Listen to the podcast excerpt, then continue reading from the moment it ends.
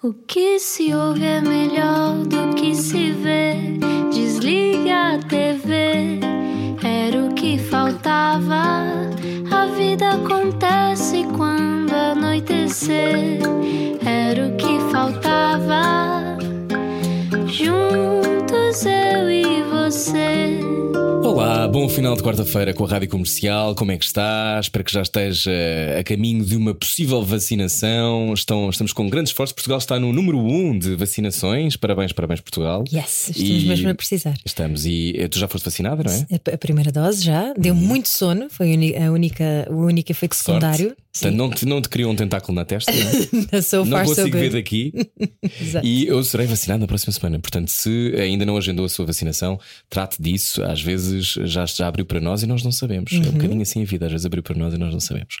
Vamos saber quem está cá hoje. Se agora chegou, também pode haver esta conversa mais tarde em radiocomercial.ol.pt. Explica-nos como se eu tivesse acordado de um coma. Ora, então hoje uma viagem aos melhores anos das nossas vidas, mas também com algum constrangimento uh, pelo meio. Uh, bora então refletir sobre a sexualidade dos miúdos. Venha conhecer O Lobo Mau, é o novo livro do médico e professor Mário Cordeiro, um guia para uma sexualidade responsável e gratificante dos mais jovens. Do namoro à contracepção, da gravidez na adolescência às doenças sexualmente transmissíveis. Hoje deixamos lá dos pudores, os tabus, os preconceitos e conversamos com uma sumidade na saúde das crianças e dos adolescentes, autor de bíblias como O Grande Livro do Bebê, O Livro da Criança e Educar com Amor. Livros de cabeceira, que eu lá Livros tenho de que é de cabeceira. Eu não tenho filhos, portanto ainda não tive que pensar nestas coisas, mas lembro-me ainda muito bem das conversas que eu gostava de ter tido e não tive. Portanto, bem-vindo ao programa, professor Mário Cordeiro. Olá! Olá, viva! Olá. Olha, muito obrigado em primeiro lugar de, por me terem convidado. É um prazer estar aqui a conversar convosco e estou à vossa disposição e dos ouvintes. Então pronto, vamos a isso. Temos muitas perguntas para si. Primeiro, ah, vamos queria, queria só, queria só fazer aqui um apontamento em relação ao que a Ana disse. Os melhores anos da nossa vida, eu acho que são todos. É verdade. Os melhores. Os melhores, outros piores. Enfim, isto não pode. Isto é como os frutos. Há uns assim mais saborosos, outros menos. Mas no geral. colheita, depende da colheita. Digamos que. Não, isto para dizer que eu não sou nada saudosista em relação à adolescência. De género, ah, quem me dera ser adolescente outra vez. Não sei, não, uh, gostei de partes da adolescência, outras uh, nem tanto.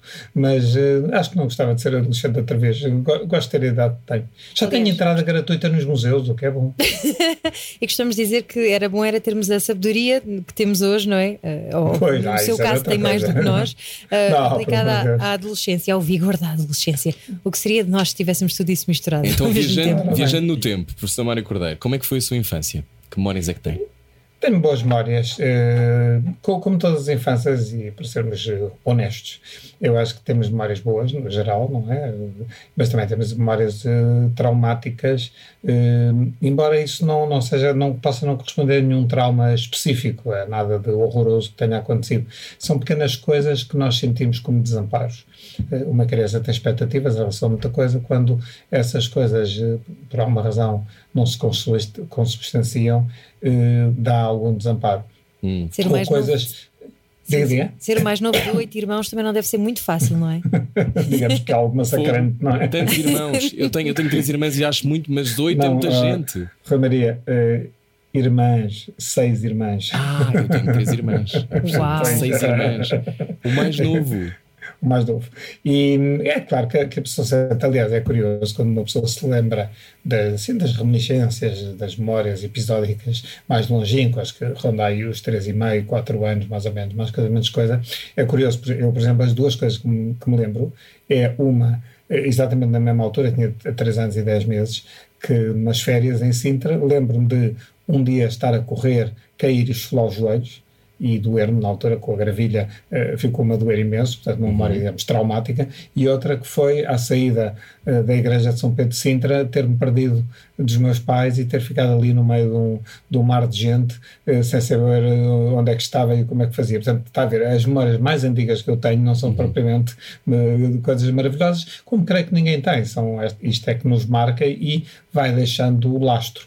Evidente que isso é ultrapassável, mas depois há outras partes que, que ficam e que muitas vezes uh, só nos sonhos ou nos atos falhados ou no divã do psicanalista nós vimos a descobrir o que é que, o que, é que se passou, o que é que, até que ponto é aquilo mexeu connosco.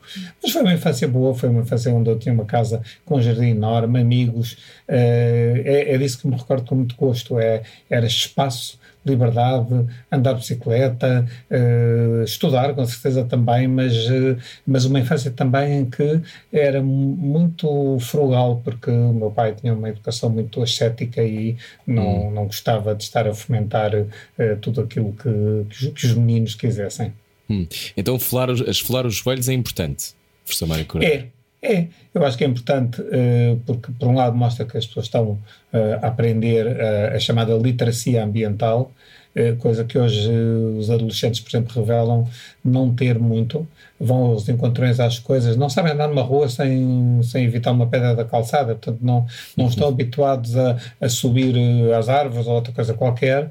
Uh, e confundiu-se um pouco o evitar acidentes, que é obviamente uma, uma coisa importante, com este hiperprotecionismo, uhum. não faças, não subas, não mexas, não, que, que, leva a essa iliteracia uh, ambiental e a perda de espontaneidade também. Portanto, há, há que procurar o meio termo. Ou cuidado que vais-te sujar todo. Não queres saber, eles é. que se sujem à vontade. Então, e quando é que percebeu que queria ser médico, professor Mário Cordeiro? Eu tinha sempre a ideia, tinha um pai que era, hum. que era também professor de pediatria e, e pronto, e habituei-me a, a, ver crescer ou a crescer uh, ao lado de N chamadas auto, telefónicas ao, ao almoço, de jantar, porque não havia, não havia nenhum destes meios que nós hoje usamos, era o velho telefone preto de, de, de iscar, hum. e as hum. pessoas ligavam, coitadas, aflitas, não é? Não havia bancos de urgência, é uma coisa extraordinária, a gente não se lembra desse tempo, mas não havia bancos de urgência. É, o primeiro que houve foi no Hospital Santa Maria, numa casa de banho, onde alguns médicos atendiam as pessoas que lá iam. É, muito se evoluiu, sim, sim, não foi assim há tanto tempo, e as coisas é engraçado engraçado porque evoluíram. Mas lembro disso, de, gostava muito, admirava muito o meu pai. Às vezes acompanhava quando eu fazia visitas domiciliárias.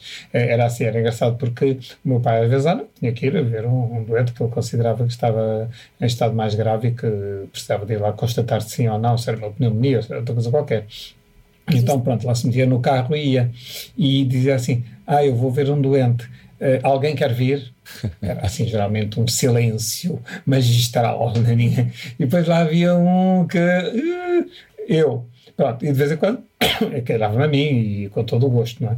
Mas e, e com todo o gosto, ver, ver, ver, ver, ver a doença eu não ia não ver o doente, não. Eu ia, mas eu ia no carro, ou nós, hum. não, é? era isto que havia a todos, íamos no carro, depois ficávamos estacionados, o meu pai ia à casa das pessoas ver os doentes, às vezes, se fosse assim muito noite, entrava e ficava assim sentadinho no hall de entrada da, da casa da, do paciente, uhum. ou outras vezes ficava no carro, eh, e pronto, olha, ia-me divertindo, e ouvindo rádio, por exemplo, que era uma das coisas que eu, que eu adorava, a rádio acompanhou-me N tempo da, da minha infância e da minha adolescência e ainda é o sítio onde eu me sinto melhor, sem desprimor para os colegas de televisão e vou lá com alguma frequência, mas a rádio para mim é algo de, de mágico. Muito Também bem. para nós. Seja muito bem-vindo então, professor Mário Cordeiro. Essa entrega e essa disponibilidade de que estava a falar do seu pai, que depois também se reflete em si, na sua vida, é quase um espírito de missão que, que tem que se ter.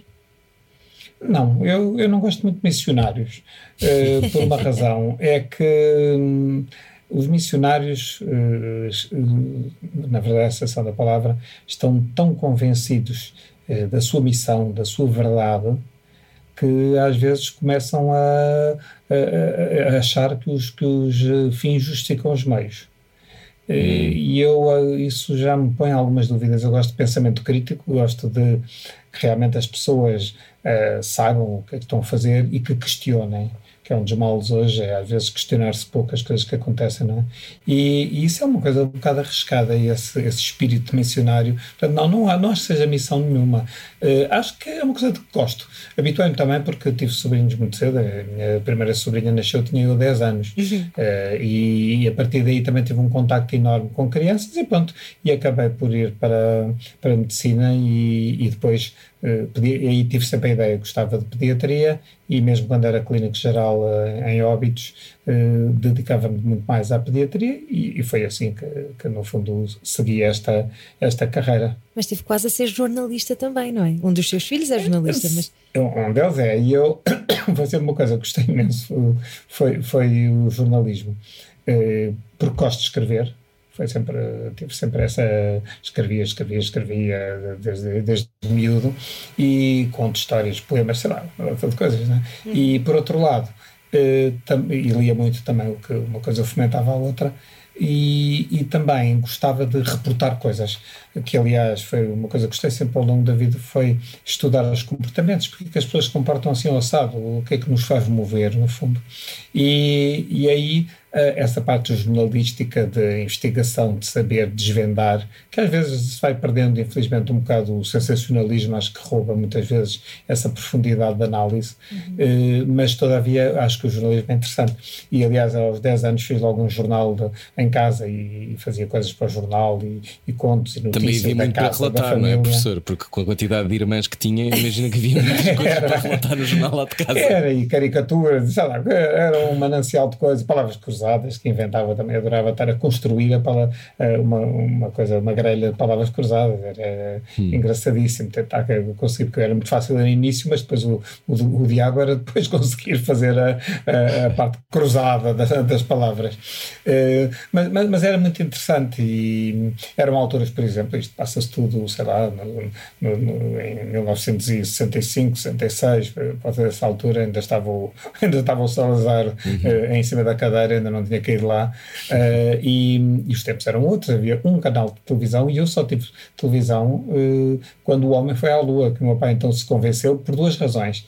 Uh, ele não queria televisão em casa porque achava que nós nos íamos distrair, está a ver o tempo que isto foi, mas há 50 anos, nos íamos distrair com a televisão, depois não íamos estudar. E outra coisa que ele achava, se vocês começam a ver televisão, já não vão para o jardim brincar, já não vão ter com os vossos amigos, está a ver isto, isto nos anos 60, imagino.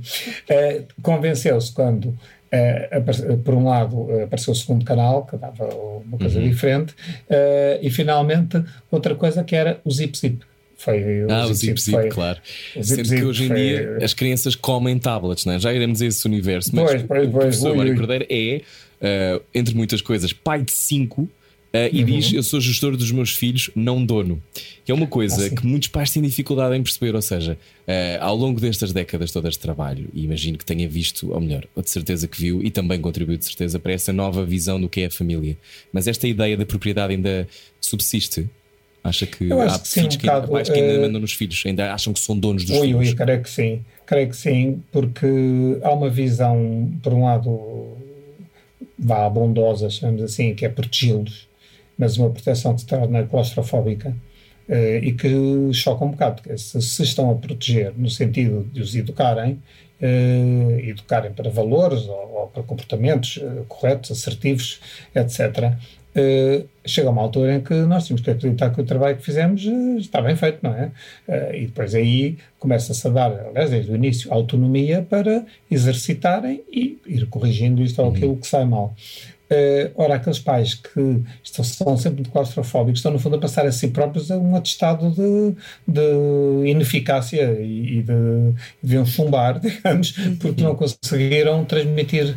Uh, e chega uma dada altura em que realmente ou a pessoa já transmitiu o que tinha a transmitir, ótimo, uh, ou então também se não transmitiu, não é aí de repente que vai, vai transmitir. E a adolescência é, é um capítulo desses, quer dizer, eu estou sempre a dizer aos pais que os filhos não, não é como o Pai Natal, não caíram para a chaminé na, na, na véspera. Uh, eles são uh, pessoas que vivem lá em casa, eles conhecem-nos. Não é de repente, ai meu Deus, transformou-se num adolescente, como fosse assim, Está de repente, um marciano que, que é, é, a idade do armário, coisas assim, que eu não gosto muito dessas expressões.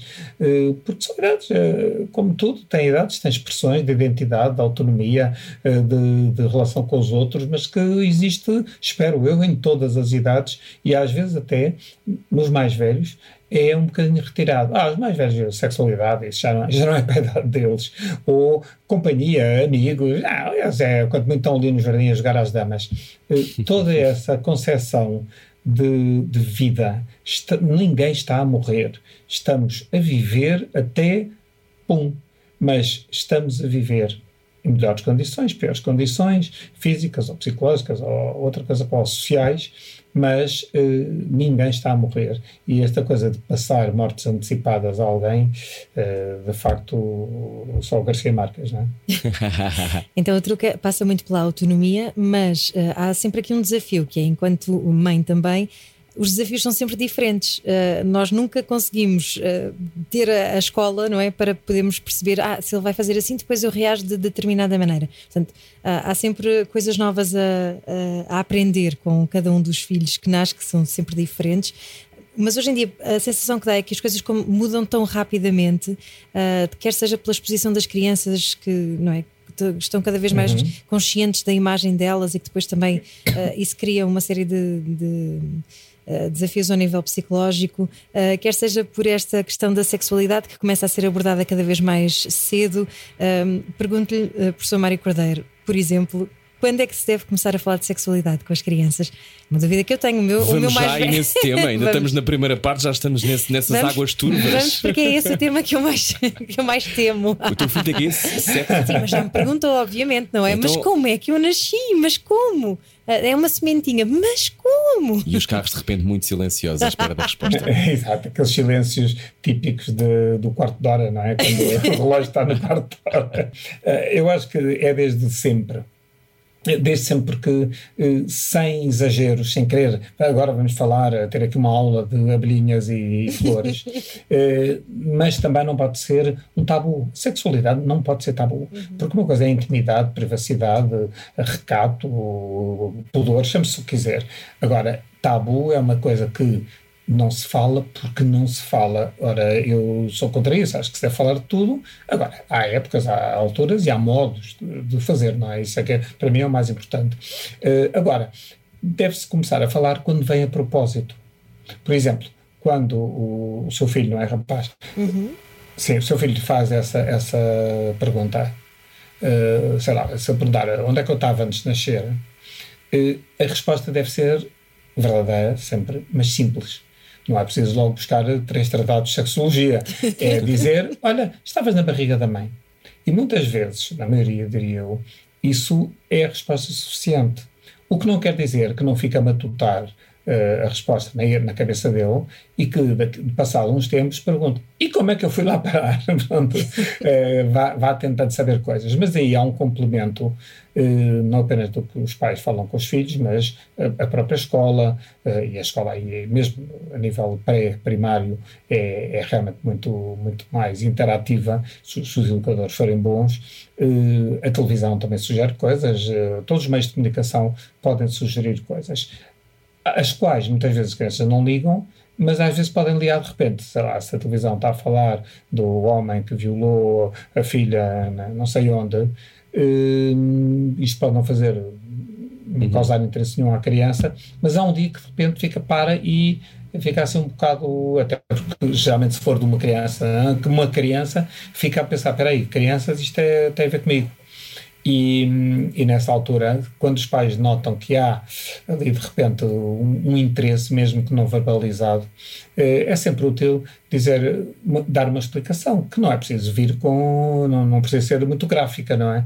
Mas pode ser eh, dada alguma explicação. Olha, nem que seja dizer, estão a falar de um senhor que fez mal a uma criança porque eh, começou a mexer e ela não queria. Até pode ser apenas isto, não é preciso logo entrar em pormenores, mas já se dá uma ideia que mexer numa pessoa quando ela não quer não é bonito. Portanto, e por aí fora, e aí eu creio que a escola é um excelente complemento, ou deveria ser, eh, e por isso é que sou um acérrimo defensor das aulas de cidadania, sem, sem qualquer eh, problema.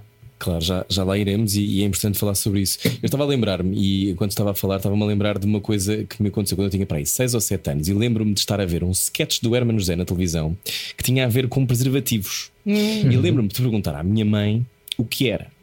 E lembro-me que a minha mãe me explicou: é uma coisa que se usa para não haver bebés. E tenho vagamente esta memória. É uma coisa que, que, que, que se usa para uhum. nas relações sexuais. Já, devia ter, já me devia ter explicado. Ou seja, eu sempre senti que podia fazer perguntas em casa mas a partir de determinado momento já não falávamos muito sobre o assunto. que é ali mais na zona dos 12 e dos 13, deixavam-me livros sim, sim. em cima da mesa. Uh, ou seja, uma coisa de eu acho que a dada altura, com os rapazes, e, e acho que é um dos temas que acho que tínhamos de tocar, que acho que é muito importante, que é esta coisa de. Uh, dizia o Mário que quando cresceu uh, tiveram televisão mais tarde e o seu pai não queria que vissem RTP1. Hoje em dia, eu lembro-me a primeira vez que vi pornografia, eu tinha 9 ou 10 anos. Uau! Portanto, a primeira vez que eu percebi que existia pornografia e que vi com um primo meu, na altura nós achámos aquilo um escândalo e íamos ver o que era. Ou seja, eu despertei para isso muito cedo e o que eu estou a dizer deve ser uma coisa completamente transversal à minha geração. Eu tenho 32 anos e antes disso, uh, também sei que já, já pessoas já reparavam nisto. Esta nossa uh, primeiro embate tão cedo com, com aquilo que de repente parece ser uh, aquilo que é uma relação sexual, quando depois não é, obviamente, e depois aquilo é editada, etc. Isto pode afetar-nos muito ou não? Pode, eu acho que pode, eh, porque as coisas são lidas pelas crianças de um modo que muitas vezes não, não é contextualizado, nem, nem entendido exatamente.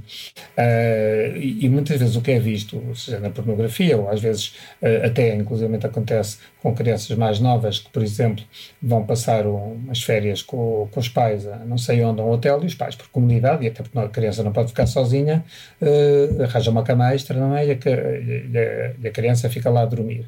Mas às vezes acorda e vê, por exemplo, os pais a fazer amor. Uhum. E isto é uma coisa que é altamente traumática, porque não entende o que é aquilo. Não, não sabe o que é o amor adulto, não, obviamente não sabe nada, nada que é um ataque, aspecto. Não é? Sente que é um ataque, sente que, uh, que há ali alguém, um homem geralmente, a atacar uma mulher ou, ou o que seja, e, e, sente que há uh, os, os, próprios gemidos, a própria expressão uh, durante um, um, ato sexual é lido como sofrimento, como dor, como, uhum. como que é o que uma criança faz quando está um amigo a, a bater ou assim.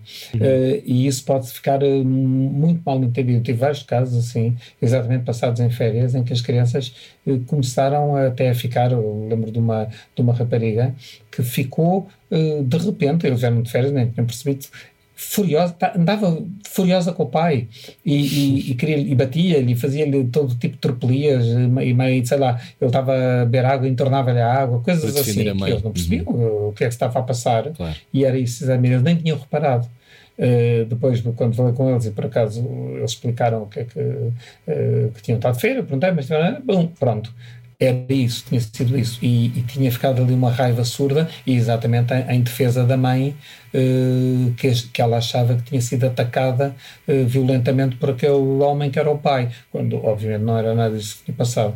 Uh, e aí assim, e a pornografia tem esse aspecto, é que é tudo cru, é, é, é violento mesmo, que não haja violência de andar Sim. à chapada, mas há uma submissão, e, e, eu começo a ficar sempre com a pele de galinha quando vejo a submissão de alguém por alguém num hum. ato de, de humilhação, de, de, de imposição. E sem contexto, uh, não é? Esta, e sem contexto, as crianças não, que virem, é, os adolescentes que virem, há, aquela muitas vezes, ou a maior parte das vezes, é a primeira visão que têm daquilo que pode ser um ato sexual, não é? E se calhar é isso que vão querer recriar mais exatamente, tarde. Exatamente, aliás, não, o, o, professor acha até que há uma ligação com a violência no namoro, não é?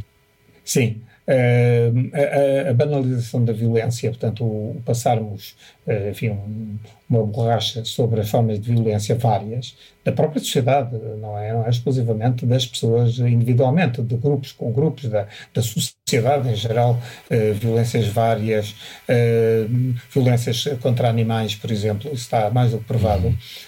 Das duas uma, ou causa uma revolta impensável, mas é muito difícil, a pessoa consome sem raiva, ou então, não sendo, pode eh, levar a criança a, e o adolescente a, eh, por um lado, ah, ok, isto, isto é que é a forma de estar na vida, e até depois a exercitar deixa estar, se eu começar a ser violento, por exemplo, com os animais, uh, normal, uh, bater pontapear um cão, ok. Então eu também vou começar a fazer para mostrar quão normal é, porque se eu faço, então toda a gente faz e, e uhum. isto passa. Já não sofro. Quando vira o meu vizinho a pontapear o cão dele, eu é, já, já não sofro nada, já não tenho pena do cão, quando há uns meses que já tinha. E isto é perigosíssimo. Isto é perigosíssimo porque leva a, a banalizar eh, uma coisa que não pode ser banalizada de forma alguma. Uh, acontece, por exemplo, com muitas das raparigas que são violadas em família, pais, padrastos, avós, sei lá o quê, uh, depois uh, vão, vão muitas vezes para a prostituição. E as pessoas diziam, pois, havia pessoas que diziam isto, ouvi com os meus ouvidos, pessoas a dizerem, pois, elas já tinham lá essa ideia, puseram-se a jeito, porque, exatamente, vai, vê o que deu. Anos, é, 8, é? Exatamente, mas vê o que deu, já tinha lá o gene, digamos, da prostituição, como se houvesse um, não é? E, no fundo, não, quer dizer, eram pessoas que ficaram de tal forma magoadas, eh, feridas, eh, que a maneira foi de pensar assim: não, isto afinal não me aconteceu nada especial. Tanto que eu todos os dias estou com este papel contigo, continuo a sobreviver. E isto é muito grave. E a violência do namoro, como disse Maria, é uma coisa que é eh, praticada, se é os estudos feitos em vários no Porto, na, na UMAR, etc., mostrou cerca de metade dos jovens eh, têm, sofreram ou, só, ou exercitam violência eh, no, no contexto do namoro, violência vária, física, eh, bastante, mas também psicológica, eh, o controle, tem, acham que têm o direito de controlar os telemóveis ou uh, tudo o que o outro faz ou deixa de fazer ou diz. E, e, finalmente, o que ainda é quase é mais aterrador, é que quase dois terços acham que isso é normal de um sinal de amor.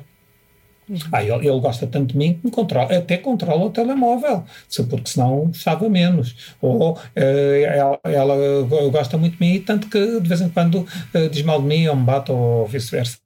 Isto é. Uh, é assim, é assim que eu percebo que ele gosta de mim. Bom, hoje é. estamos a conversar com o professor Mário Cordeiro, continuamos já a seguir, até porque temos que conhecer o Lobo Mau. Venha daí, é depois disto, na rádio comercial. Este era o que faltava, já voltamos. Sensibilidade e bom senso.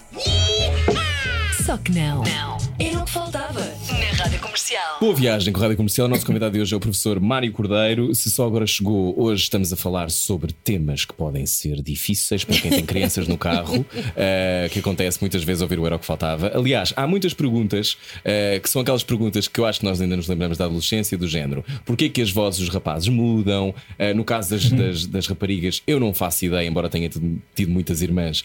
A ideia de haver um momento em que se tem o período e existem 25 palavras para não dizer período, não é? É a história, é o não sei é quê. A monarca. É a monarca. Há mil maneiras o Benfica, de tornar isso. o Chico. Exato, Benfica. o Benfica está a jogar em casa, aquela coisa horrível.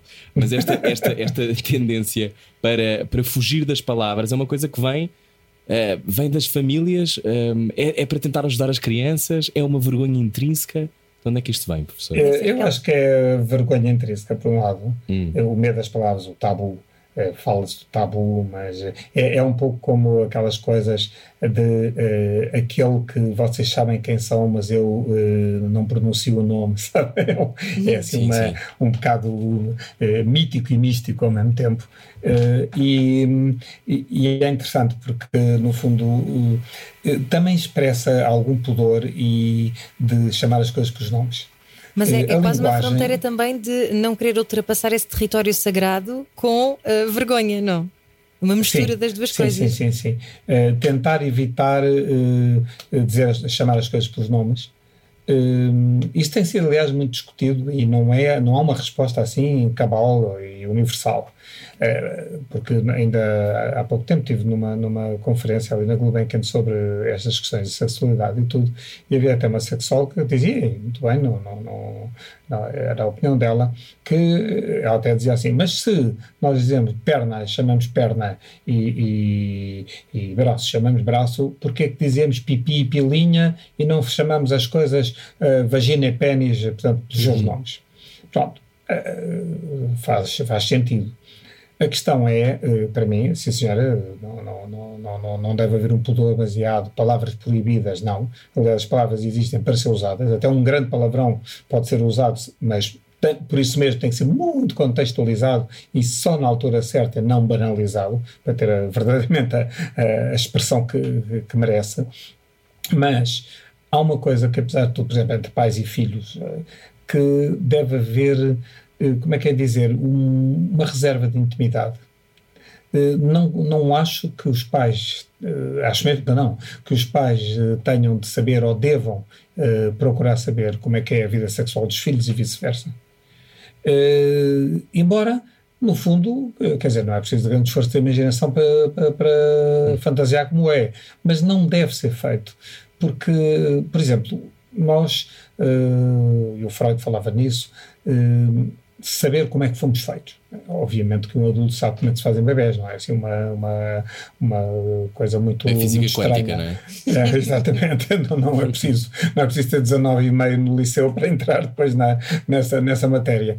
Mas uma das coisas que, que acontece é que nós temos de sentir que somos eh, únicos, essenciais, importantes, imprescindíveis e irrepetíveis. Nós somos nós. Eh, e, de facto, a probabilidade de um de nós ser igual a outro eh, é inferior a todos os grãos de areia de todas as praias do mundo, que é uma coisa absolutamente, uma probabilidade estatística completamente eh, incomensurável. E por isso nós temos de ter essa ideia. Não é eh, para dizer assim, "Eh, desde que eu nasci o mundo ficou fantástico. Isso é um narcisismo de quem para o lado, não é? Também não é desde que eu nasci o mundo fez araquiri. Também não é, porque eh, calma aí. Mas é termos a noção que, não sei porquê, eh, fazemos falta nesta, nesta, nesta geringonça toda, nesta, neste, nestes 7 mil milhões, que é muita gente, já vai a caminho dos 7,5, é muita gente no mundo, mas nós somos únicos, fazemos diferença. Estarmos aqui ou não estarmos não é a mesma coisa. E não sei porquê, não sei qual é a razão, não sei porquê, mas não é a mesma coisa. Eh, E se nós pensarmos que fomos feitos tipo máquina de, de empacotar salsichas, foi uma produção em série, eh, às tantas perdemos a nossa, a nossa identidade e essa magia de sermos alguém especial. E nós temos que ter a ideia, até para quando olhamos ao espelho, que somos especiais.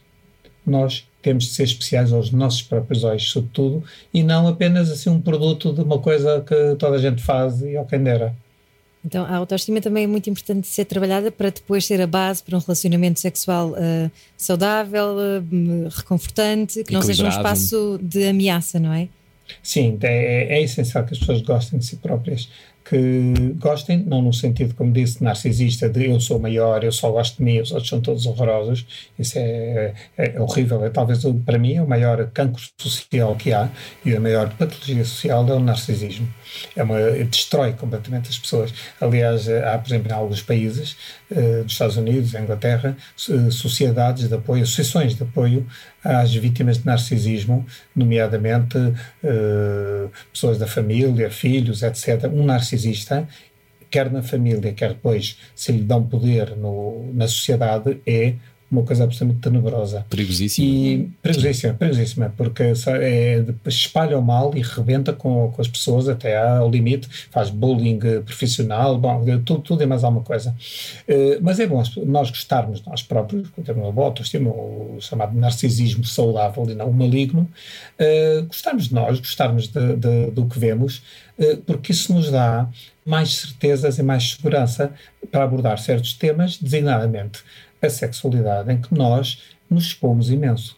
Expomos a nossa pessoa, eh, integralmente, não é? expomos eh, o âmago de, de nós, eh, expomos, se temos uma relação com alguém, eh, entregamos. Aliás, não há nenhuma relação mais, eh, com, com maior entrega do que uma relação de tipo conjugal. Um namoro, o, o viver juntos, o, sei lá, eh, todas as suas eh, variações e mais alguma, é uma entrega total, é uma entrega física, psicológica, um desvendar da nossa parte interna, segredos que contamos, que se calhar nunca contamos a ninguém.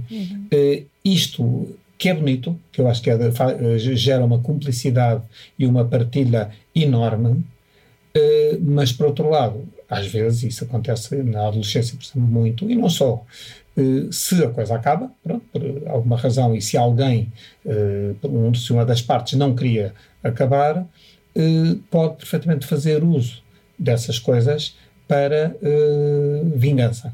Já que não podes, não queres namorar comigo, então agora vou ridicularizar-te nas redes sociais e achar essa coisa. Mas não isso é, só- muito comum e não é só na adolescência. E, é um horror, É. porque eu acho que grande parte, eu acho que houve uma banalização da intimidade. Eu acho que este tempo é um tempo Uhum. de comparação constante, como sabemos, e, e é já quase um clichê dizer isto, mas é verdade. Mas mesmo esta sensação, ou seja, no que de maravilhoso tem a liberdade sexual e do- da destruição de todos aqueles espartilhos e por aí fora, ao mesmo tempo também parece que a intimidade se banalizou, não é? Esta coisa de eu partilho contigo algo que para mim é, é à partida importante, que é o meu corpo e a minha vida, etc. Mas parece que com esta coisa da, da voragem das redes sociais e das aplicações de dating, eh, esta sexualidade passou a ser muito mais apenas funcional, de, de, de, de, libertar os impulsos. Quase como uma recompensa, não? Exato. Sexo como há, uma recompensa. Há, é possível regredir a isto? Temos todos que ir para o divã pensar nas crianças que fomos também para resolver isto? Ou, ou isto é uma coisa Eu acho que, que é preciso sermos cautelosos e perceber e exatamente divulgar, e procurei fazer um pouco isso no livro, de que realmente isto é um pau de dois bicos, não é? Uh, sou, com certeza não sou contra as redes sociais, se elas existem é porque apareceram e não é? E as pessoas aderem e, e às vezes até tenho descoberto pessoas que eu não via há que tempos, uh, amigos do liceu, coisas assim que não via há sei lá quantas décadas uh, e retomado alguns contactos e tudo e, e podem-se ler coisas interessantes também na, nas redes sociais e ter debates e tudo. Mas é muito fácil descambar para, para enfim, o, o, lixo até em termos de, de linguagem e as agressividades tudo mais. Uh, por outro lado, essa, facilidade de expor, tirar uma fotografia, plim, esse imediatismo, e já está, e a partir daí, pronto, uh, como se diz, torna-se viral, portanto é, é mesmo vum, é muito diferente de tirar uma fotografia sim, mas tê-la, revelá-la, olhar para ela, pensar se a rasgo ou se, pelo contrário, mostra alguém, a quem é que mostro, não vou com certeza mostrar a mil pessoas, eh, era completamente diferente. Neste momento, isso é um risco. E porque muitas vezes as redes sociais aparecem para certas pessoas como o Paulo, é, é, no fim do o, o tal Altice Arena todo cheio, uh, M dias, uh, é muito tentador mostrar e sobretudo numa ótica, eu estive aqui, eu fui a este restaurante, eu fui a este concerto. Uh, no fundo, para dizer uh, eu estive aqui, tal como as pessoas escreviam, não é? Às vezes eu estive aqui, Fulano esteve aqui. Uhum. Eh, é realmente um. Quando se trata de coisas, eh, sei lá, eu estive no México, às vezes acho um bocado. Pronto, está bem, ótimo, quer dizer, não é preciso dizer toda a gente, é muito mais agradável para então, mim. Então, esse lado, uh, as redes sociais podem uh, alimentar o lobo mau, não é? O seu livro chama-se O, o seu livro, Venha é. conhecer o lobo mau, guia para uma sexualidade gratificante e responsável dos mais jovens, uh, mas com, com esta ideia de que temos esta, essa imagem, que é uma ideia uma imagem que nós até já abordámos algumas vezes no programa, dos lobos que habitam dentro de nós e qual é que nós alimentamos. Um, o lobo mau está sempre presente? Está sempre à espera de ser alimentado? Está sempre à espera. Nós nascemos, de facto, com uma. A condição humana tem uma parte, uma parte invejosa, eh, maligna, eh, lobo mau mesmo, de, de, vontade de destroçar o outro. Nós, aliás, vivemos toda a vida num, eh, num, aqui numa ambivalência muito grande. Por um lado, essa vontade de destroçar o outro para nós nos impormos, eu, eu, eu e apenas eu. Isto passa pela eliminação dos outros uh, pelas suas várias formas. Uh, e o querer, eu quero tudo, quero tudo já. Uh, por outro lado, há uma parte que sabe que tem de viver com os outros, porque só sobrevivemos à custa de, de, de, de, de haver sociedades unidas que permitiram uhum. a sobrevivência de, um animal fraco, como é o ser humano, inteligente, mas fraco e, uh, por outro lado, sentimos que os outros também nos complementam e que é bom estar ao lado dos outros, é que é bom uh, ter amigos ou colegas ou, ou, interagirmos como estamos a interagir, etc. E por isso, essa parte, eu, eu uso geralmente a ideia de que cabe-nos através da educação que recebemos, mas através uh, do pensamento crítico que temos de desenvolver, criar dentro de nós a ideia que o lobo mau está cá dentro tem que ser muito domesticado e, e guardado e, e, não se pode deixar que venha à superfície e transformá-lo, se possível, ao longo da vida, no seu parente, o, o canis lupus passar a canis canis, que é o melhor amigo do homem. E, e por isso é o cão, Uh, vem do lobo, não é? Há 20 mil anos os lobos transformaram-se em cães, exatamente por causa da inteligência humana. Uh, o, é engraçado porque a história do lobo e do cão, uh, da transformação, era os lobos assaltavam não é? as, as comunidades para, para comer, sobretudo quando havia uhum. carências várias, eh, e, e dizimavam rebanhos, isto, aquilo, outro. Uh, e o ser humano lutava contra eles, mas era impossível uh, vencer alcateias, não é? Alcateias extremamente organizadas, uma, das sociedades mais organizadas de, do reino animal. E então começou-se a fazer o seguinte: o ser humano começou a deixar carne especialmente para, o, para os lobos. No fundo, era anda aqui comer o que te damos, mas não ataques o resto. E os lobos começaram a se aproximar, e a partir daí criou-se alguma ligação que depois transformou o, o lobo eh, ao ser desviado para aqui, para lá, para, para guardar, para não sei o que mais, domesticou-se e deu origem a estas cento e tal raças de cães que nós temos com funções diferentes. Professor, eh, este lobo mau de que fala eh, tem muitas vezes esse clima de competição, sim, com os outros e com uma vida com filtros constantes e da consciência da autoimagem, mas no caso dos adolescentes, esse lobo já, já vive dentro de nós, não é? Uh, e, e, é muito presente. Está aos gritos. Está aos gritos e estamos a questionar-nos constantemente porque não sabemos quem somos. Eu conheço e gostava que, que desse aqui uma, uma, pequena ajuda porque já são muitos os casos que, que me têm sido contados de adolescentes que um, por questões de autoimagem ou porque não gostam do, da, da, altura que têm ou porque não gostam do cabelo que têm uh, e que estando nesta constante exposição se começaram a, a mutilar, a automutilação. Sim, um, sim, sim. E, e, eu acho que é que é um fenómeno que já me tem sido contado tantas vezes, infelizmente, nos últimos tempos, que eu acho que deve ser uh, uma preocupação comum a muitos pais que estejam agora a ouvir na rádio. Como é que nós conseguimos fazer um bypass a isso? alguma, alguma forma de ajudar estes pais e estes adolescentes? Eu creio que sim. Uh, o cutting, uh, no fundo, uh, que não pretende propriamente um suicídio, não é? E uhum. disso estamos a falar. É o corte fino com a lâmina. Uhum. Uh, quem já se cortou com uma lâmina, por exemplo, ou quem já se cortou uh, com uma folha de papel, por exemplo, uh, a virar uma página e aquela, aquela dor fininha, que é, é mesmo dor fininha, é, é como eu consigo descrever, intensa, mas não é intenso de, sei lá, de, de levar um morro no estômago, não é uma coisa desse tipo. É assim, sibilina, é, é terrível, é, uma, é, um tipo de dor muito, muito quase equivalente a dar uma topada numa pedra do passeio. Sim. É aquele tipo de dor. Uh, causa uh, raiva, causa uh, uma descarga adrenalínica brutal das nossas suprarrenais. Exatamente por ser uma dor tão estúpida e tão irritante. Uhum. Uh, e isto, para compensar, há simultaneamente uma descarga brutal de endorfinas. E as endorfinas são, como o seu nome indica, morfinas. São as nossas morfinas endógenas. Uh, que existem, sei lá, quando eu estou a fazer gestos musculares, quando estou a correr uh, ou mexer os braços, se não tivesse endorfinas, eu tinha dores pavorosas, não é? E por isso é que as pessoas fazem jogging, por exemplo, sentem-se estouradas, mas felizes, sentem-se bem, sentem-se a flutuar. Ora, é exatamente essa descarga de endorfinas que estes jovens uh, procuram ao fazer o cutting. Uhum. Uh, tem aquela dor e depois tem uma descarga brutal de droga interna, chamemos assim, que dá um bem-estar enorme. Bem-estar que vai, uh, enfim, mitigar, durante é? escasso tempo, mitiga justamente o mal-estar que sentem. Sim. E, portanto, nós temos que ir à raiz do problema. Temos de ver qual é o mal-estar. Porque, como, como falou, muitas vezes esse mal-estar é um mal-estar eh, baseado em coisas que que é verdade, que sentem mal-estar, mas que não são nenhum problema uh, no cômputo geral. Por exemplo, não crescer logo.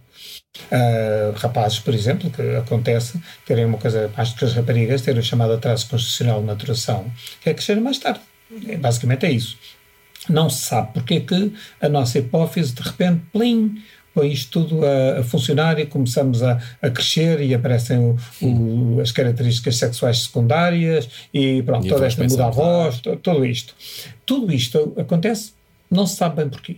Há uma tendência familiar, sim, se o pai ou a mãe ou o avô, não sei o quê, tiveram cedo, talvez, mas não, é, não há nenhuma certeza. É um disparo, pronto, pum. Uh, e nessa altura Uh, acontece mais cedo nas raparigas, em média, dois anos, mas não quer dizer que sejam obrigatoriamente dois anos, e uh, acontece também uh, muito mais cedo do que noutros. E há rapazes que aos 16, 17 anos ainda não cresceram e pensam completamente, se, se não forem amparados, acham que uh, alguém se esqueceu deles, não é? E que vão ficar assim. E, sobretudo, não é questão sequer mais do que ser baixo ou alto, que também os preocupa e que também há assim um bocado uma disfunção da, da sociedade, uh, porque mais vale ser baixo do que alto em, em termos de saúde, mas há uma ideia que é, é, porque sabe que, que a ideia que, que havia de, de ser alto é porque ser alto, no fundo, era atingir o seu potencial de, de crescimento, ou seja, era ter uma boa vida, era comer bem, viver bem, ter conforto, que era o que acontecia aos reis e à nobreza e não sei o que mais, que ainda por cima descendiam muito dos nórdicos, já tinham genes para serem mais altos, portanto ser alto era ser nobre. Ser baixo era ser do povo, era ser dos que trabalhavam e que tinham doenças. Era como o sangue azul. Dizer, os, os nobres tinham sangue azul, mas uh, era porque se viam as veias porque eram tão branquinhos e não Claro. saíam, Uhum. enquanto os outros eram tisnados pelo sol.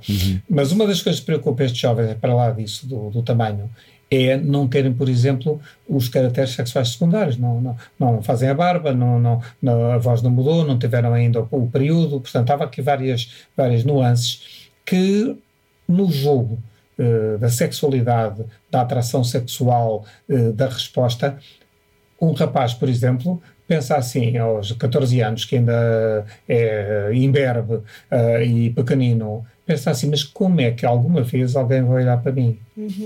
Quer dizer, nem sequer as de que estão no, de 11 anos, no, no, no quinto ou no sexto ano, eh, querem saber de mim.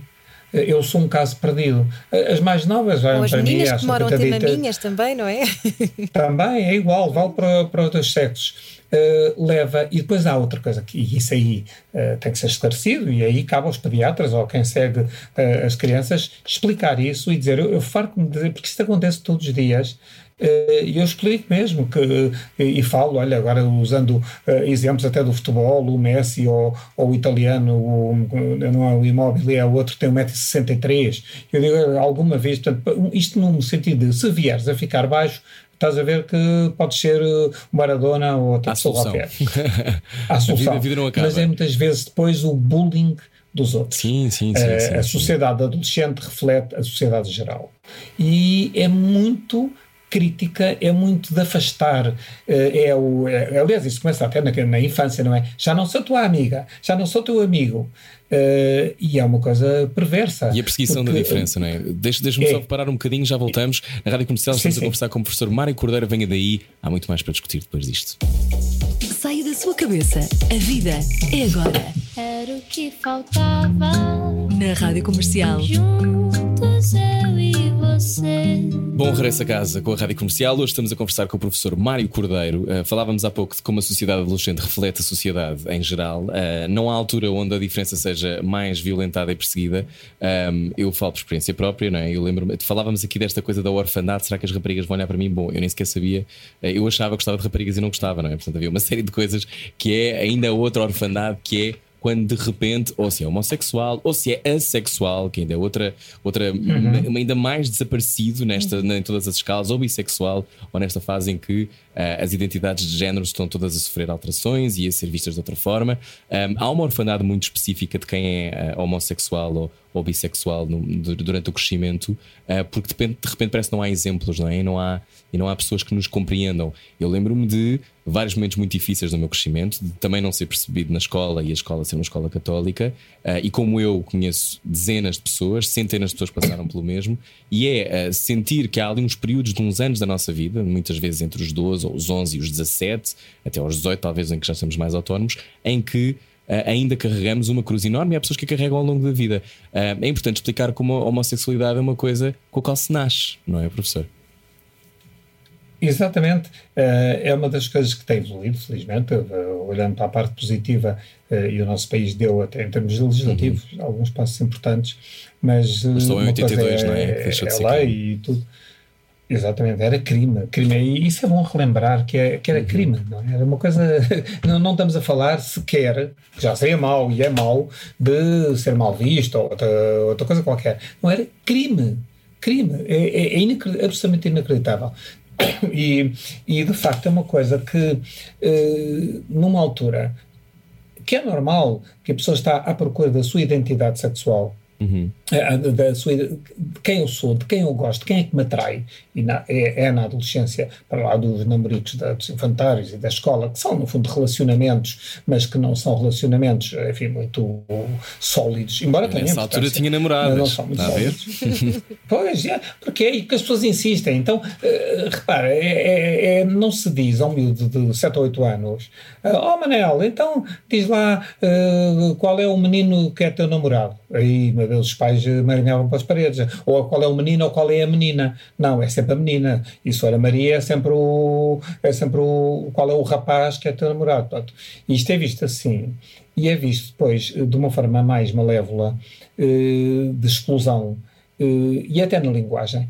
Eh, Eu acho que há, há- há coisas na linguagem, nós podemos dizer, e há pessoas que acusam, ui, que politicamente correto, que exagero, que isto, que aquilo. Mas eh, a linguagem eh, que se foi acarretando ao longo de, de séculos expressa essas, eh, essa eh, Dicotomia. tendência castigadora da sociedade. Eh, quando se diz a uma pessoa, eh, eu geralmente uso esse exemplo, um, um rapaz que eh, os colegas dizem, epá, vamos ali saltar aquele muro, e o muro tem dois metros de altura. E há um que diz, não, porque eu sou desajeitado e além disso isto parece muito alto e, e além disso não me está a ser nada a partir as pernas e, e não poder jogar mais futebol ou, ou não poder caminhar Ou não sem, quero, sem só. com canadianas, ou não quero, ou não quero, eh, porque não, não, não, não, sou, não faço parte de uma manada. Eh, entretanto, é logo dito: é pá, és um maricas, és um mariquinhas. Repare, isto, a questão é: ah, mas isso as pessoas dizem porque dizem. Não, é porque tudo bem. eh, podia, tudo bem, quer dizer, tudo mal, mas, mas admitindo que dissessem eh, ah, és um heterossexual? Mas, mas quer dizer, o que é que tem a ver querer saltar um, um muro eh, de dois metros ou não, querer saltar com a orientação sexual? Porque já ninguém diz, é pá, tu és um heterossexual que não queres eh, saltar este muro. Eh, E, portanto, essa ideia que é de ser heterossexual é realmente eh, É o macho, capaz estar bem, viril. não, estar bem na, na Sim, sim, sociedade. sim. Está no sítio de poder. enquanto ser homossexual ou bissexual ou até não binário ou até, enfim, tanta coisa que há, realmente está errado e é tolerado. É tolerado. Pronto, a gente não lhes faz mal, é do género de. eh, é como as abelhas que agora não podem ser eh, mortas porque estão a, a- há uma lei que as protege. O quê? A gente tem que se re- rebelar contra isto. Eh, Quer dizer, com um ar, pronto, coitaditos, uns animais de estimação. Mas o que é isto, não é? O que é isto? E, e isso revolta de uma maneira absolutamente incrível, porque o país deu, deu saltos, não é? Eh, o casamento entre pessoas do mesmo sexo, a adoção. Eu, eu orgulho de ter estado nessa luta, que não foi fácil, obrigado. eh, mas que se conseguiu nada, então é, é, é o mais. Porque, olha, uma coisa que se co- confundia muito, que é, que é, eh, prova, eh, às vezes a estupidez das pessoas e, e a ignorância, para não, para não, se não quiser chamar estupidez, era pensar. ah, um, um, um gay com terceiro que não, tem, que não quer ter filhos. Quer dizer, um gay não quer ter filhos. Porquê? Porque ter filhos não tem rigorosamente nada a ver com a orientação sexual. Zero. É que não tem rigorosamente nada. Ter filhos é uma coisa, orienta, gostar de, ou amar uma pessoa do mesmo sexo, de, de dois sexos ou do sexo uh, oposto é uma história completamente diferente. Eh, e isso é muito confundido, e ainda é. Ainda é. E eu, apesar de toda a evolução que se tem feito, quando vejo estes eh, fogachos, que são mais do que isso, eh, quanto às aulas de cidadania, quanto às eh, casas de banho eh, das escolas, ou outra coisa qualquer, Sim. eh, assusta. Assusta-me. Que ainda há porque muita se é- resistência. Porquê que há tanta resistência, professor? E também eh, falando sobre a adoção por casais eh, do mesmo sexo, porquê que há tanta resistência? Porque, porque é o próprio tecido da sociedade que foi assim até aqui, as pessoas ficam com medo? Ou é uma tendência para o controlo? É o Porque quê? houve ao longo dos tempos, eh, dos milénios, não é? de, ou centenas de milhares de anos, houve sempre um repúdio enorme eh, pela homossexualidade, porque, eh, como, e a Igreja aí depois, já, já não há, há milénios, mas há, há dois milénios, a Igreja entrou na, na, na história e de um modo muito pernicioso, houve sempre a ideia que o ser humano existe, em termos sexuais, apenas para se reproduzir. Ponto que é o que a Igreja ainda defende, não é? E Sim. muita gente ligada à Igreja. Uh, portanto, se uma pessoa não se pode reproduzir, uh, está mais na sociedade. Aliás, era o que acontecia, por exemplo, às mulheres que não podiam ter filhos, porque, por alguma razão, não é? Aliás, assumia sempre que era a mulher que não podia ter filhos, é? quando depois a ciência mostrou que em N casos é o homem que não pode ter filhos. Mas era sempre a mulher, a mulher era sempre quem pagava as favas e é? acabou. Porque ela é que não engravidava, não é? Claro. Ela é que não engravidava. Eh, mas se calhar era por causa do marido, mas não interessa, ela é que não engravidava. E uh, houve sempre esta coisa, das, essas mulheres eram também expulsas das tribos, dos clãs, etc., das aldeias, porque estavam ali a comer e a não fazer nada, não é? Uh, e houve sempre essa ideia de, de, a que a Igreja depois conotou uh, uma coisa maligna, um inferno e qualquer coisa de, de pervertido, de sujo, de porco, quando, quer dizer, quando nós vamos ver o que é que na igreja aconteceu, não diga, obviamente, a todos os padres e bispos e cardeais, mas claro. dizer, quando não soubemos de todas as infâmias que a igreja comete em termos de violações, de abuso de menores, de, de, de tudo mais, uh, quer dizer, uh, dá vontade de rir para não chorar, não é? Mas ainda há essa, essa ideia e ainda há muita gente, uh, falsos beatos, nesta sociedade portuguesa, que assinam petições e coisas e não sei o que mais. Uh, eu, eu, eu fico claro, não é que eles tenham essas ideias, podem as ter, eu, eu acho que as pessoas podem ter as ideias. Se disserem que a Terra é plana, digam. Eu acho que, que é uma estupidez e vai contra a ciência. É? As pessoas podem achar que a Terra pode ser plana, não é? Se elas estão lá na vida delas. O problema é quando as outras acreditam. Ora bem, isso é que é pior. E sobretudo quando querem impor aos outros que a Terra de facto seja plana e quando passam a perseguir, a humilhar e a achar que, que direito é que o outro tem, dizer que a Terra é redonda. Uh, isso é que é grave. E é isso que se vê hoje, que é, eh, com esta história, por exemplo, das aulas de cidadania, foi um exemplo, mas os exemplos às vezes são paradigmáticos. É toda a rejeição uh, e quase. Uh, eu vi isso quando foi do caso da, da, da adoção. Uhum. Que eram, ouvi e ouvi pessoas, no fundo o comentário era basicamente isto, que era eles, eles, eles, não é? Eles já tem o casamento, como quem diz, uh, já, já tem um gelado tão grande e agora ainda quer a lata é de querer filhos. De... que é isso? Qualquer dia são iguais a nós. Aí, isso é que não pode ser. Eles já nem sequer são ser. apedrejados. Ainda querem, esta, ainda querem estas coisas todas. Mas olha, eu, eu, eu faz-me isto uma, uma, uma choque, e vi pessoas, por exemplo, uh, dizer, quando acho que foi um, um Expresso ou outro jornal qualquer que apareceu com, com o arco-íris no logotipo a, a, semana passada, ou 15 uhum. dias, e muita gente, aliás, na internet também, também uh, colocou, depois daquela história da Hungria. Uh, e, e, pessoas a achar que, que estupidez, isto agora é banalista, é moda, isto é não sei o que mais. Uh, e tive a ocasião de discutir com, com várias pessoas e dizer: eu adorava um dia tu tivesses na pele das outras pessoas, o que é sentir no dia a dia eh, acusado, visto a dedo, porque um homem e uma mulher estão a dar um beijo, ou um, casal de, de um, dois adolescentes de sexos diferentes estão a dar um beijo ali no, na, no banco de jardim e as pessoas, ai que românticos, os dois pombinhos, que queridos e tal.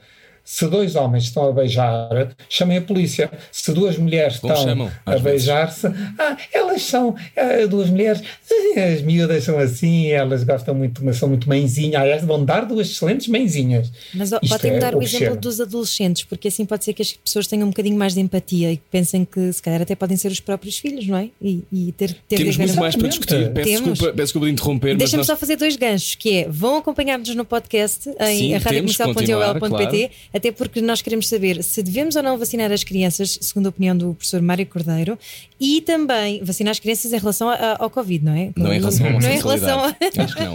não e, e, nem em relação a todas as outras doenças. Oh, Rui Maria, não dê ideias. Não, não, não, e depois também uma dúvida que eu tenho que é, com a pandemia, adolescentes em casa, como é que se arranja um namorado? Há muita gente agora a recorrer ah. ao Tinder, adolescentes no Tinder. Adolescentes no Tinder é podem, verdade. acho não podem. Pois, pois, mas. Bom, então falamos bom, sobre isso no podcast. Falar sobre isso. Se está a acompanhar a conversa, há um novo livro do professor Mário Cordeiro, Venha Conhecer o Lobo Mau, Guia para uma Sexualidade Gratificante e Responsável dos Mais Jovens. Continuamos a falar no podcast em Era o que Faltava, radiocomercial.iol.pt. A seguir temos o Slowdown, vem o Rui Simões. Estão aqui as minhas folhas todas. Beijinhos, é, até amanhã. Obrigado, professor. Já voltamos. Até já. Obrigado, meu. Saia da sua cabeça. A vida é agora. Era o que faltava. Na Rádio Comercial. Juntos eu e você. Já a viajar na internet, estamos no Era o que Faltava. Eu sou o Rui Maria Pego. Eu sou a Ana Martins. Connosco o professor Mário Cordeiro, que em tempos vaticinou a sua própria morte. Disse que ia morrer aos 54 anos. Li bem. Olha, fiz uma coisa que outros, outros parapsicólogos não fizeram. Então. para, ver, para ver a morte toda a gente enganado. Não, fiz o mesmo. Fiz o mesmo, também me enganei. Não, isto, foi, olha, isso é uma boa. Isso é bom, foi é. uma, uma história, uma história completamente absurda, se calhar, mas que é real. É, eu lembro-me, como se fosse hoje, do dia em que fiz 10 anos. É, olha, voltei, voltamos um pouco a falar das memórias, como falamos no início do, do programa. No fundo, é, as memórias são uma coisa importantíssima. E eu, na altura que fiz 10 anos, foi passado dos 9 para os 10, foi assim uma coisa uh, uh, importantíssima. Olha, na, na, altura eu era tão baixinho, tão baixinho, tão baixinho, aconteceu-me o mesmo, só cresci já na faculdade. Uh, na altura, quando tirei o bilhete de identidade, precisamente nessa idade, 9, 10 anos, é? quando se tirava o bilhete de identidade no final da quarta classe, uh, eu tinha 1,25m. Era, assim, era minúsculo, minúsculo. Uh, e até à faculdade, eu, a primeira vez que fui à faculdade, a Santa Maria, os, os meus colegas gozavam comigo, epá, estás a perguntar o teu irmão mais velho? Olha que o liceu não é aqui, era sempre assim. E isto prejudicou muito na minha, na minha adolescência, porque é, era minúsculo, tinha medo de me aproximar, uh, que figura que eu vou fazer aqui, um miúdo que parece que tem, tem, tem 12 anos, é, juntos grandes e tal. Depois, de repente, num verão, olha, resolveu-se tudo, cresci imenso. Mas uh, fiz 10 anos e faltavam 44 anos para o ano 2000. Ah. E então eu pensei, se faltam 44 anos para o ano 2000, eu tenho 10, eu vou ver, as contas também não sei como é que as fiz, de 10 mais 44 dá 54. Então pronto. Mas o que é certo é que esta coisa tão estapafúrdia e completamente delirante levou a que eu programasse a minha vida toda em função dos 54 anos, o que é um bocado incrível. Eh, a, dada altura convenci-me, não, enfim, não, não, comecei logo a tirar as medidas para o, para o caixão, mas a, eh, a ter uma ideia que se chegar aos 54 ótimo, é isso. Uh, e fui fazendo, e aliás houve muita coisa que fiz na vida um bocado apressadamente, uh, às vezes até com algum stress de, de fazer porque tinha de fazer, uh, que se calhar hoje Para bater nesse forma, timing. Está. Para bater nesse timing, justamente. Quando cheguei aos 54 e nada aconteceu, Uh, nessa altura, uh, por acaso foi uma sensação curiosa, como se de repente abrisse assim uma, uma segunda parte, um prolongamento que não estava, não estava previsto. Hoje uh, tem que é 65, professor? 65. 65. 65. E entretanto, pronto, e as coisas correram bem e, e uh, apanhei um grande susto há três anos quando, quando tive um infarto daqueles, daqueles, daqueles mesmo, que, que se não desse morte dava transplante e olha, não sei como, ou sei como, uh, não foi graças a Deus que eu, que eu isso não, não, não, acredito muito, sou agnóstico. E além disso acho que Deus não, não, vi, não vi no Hospital Santa Marta quando eu estava franqueza, vi foi médicos ultra competentes, vi um INEM fora de série uh, e de facto uh, enfermeiros e toda a equipa e, e pronto, olha, sair lá e ainda continuo sem sequelas nenhuma, função cardíaca normal, tudo como novo. Bom, uh, e isso foi graças a, graças à ciência e não graças a Deus. Então, uh, a prova então que uma coisa que podemos imaginar aos 10 anos pode uh, domar a nossa vida, pode imaginar a nossa vida de uma forma extraordinária. Portanto, aquilo que nós acreditamos quando somos adolescentes e crianças pode mudar tudo. Ana.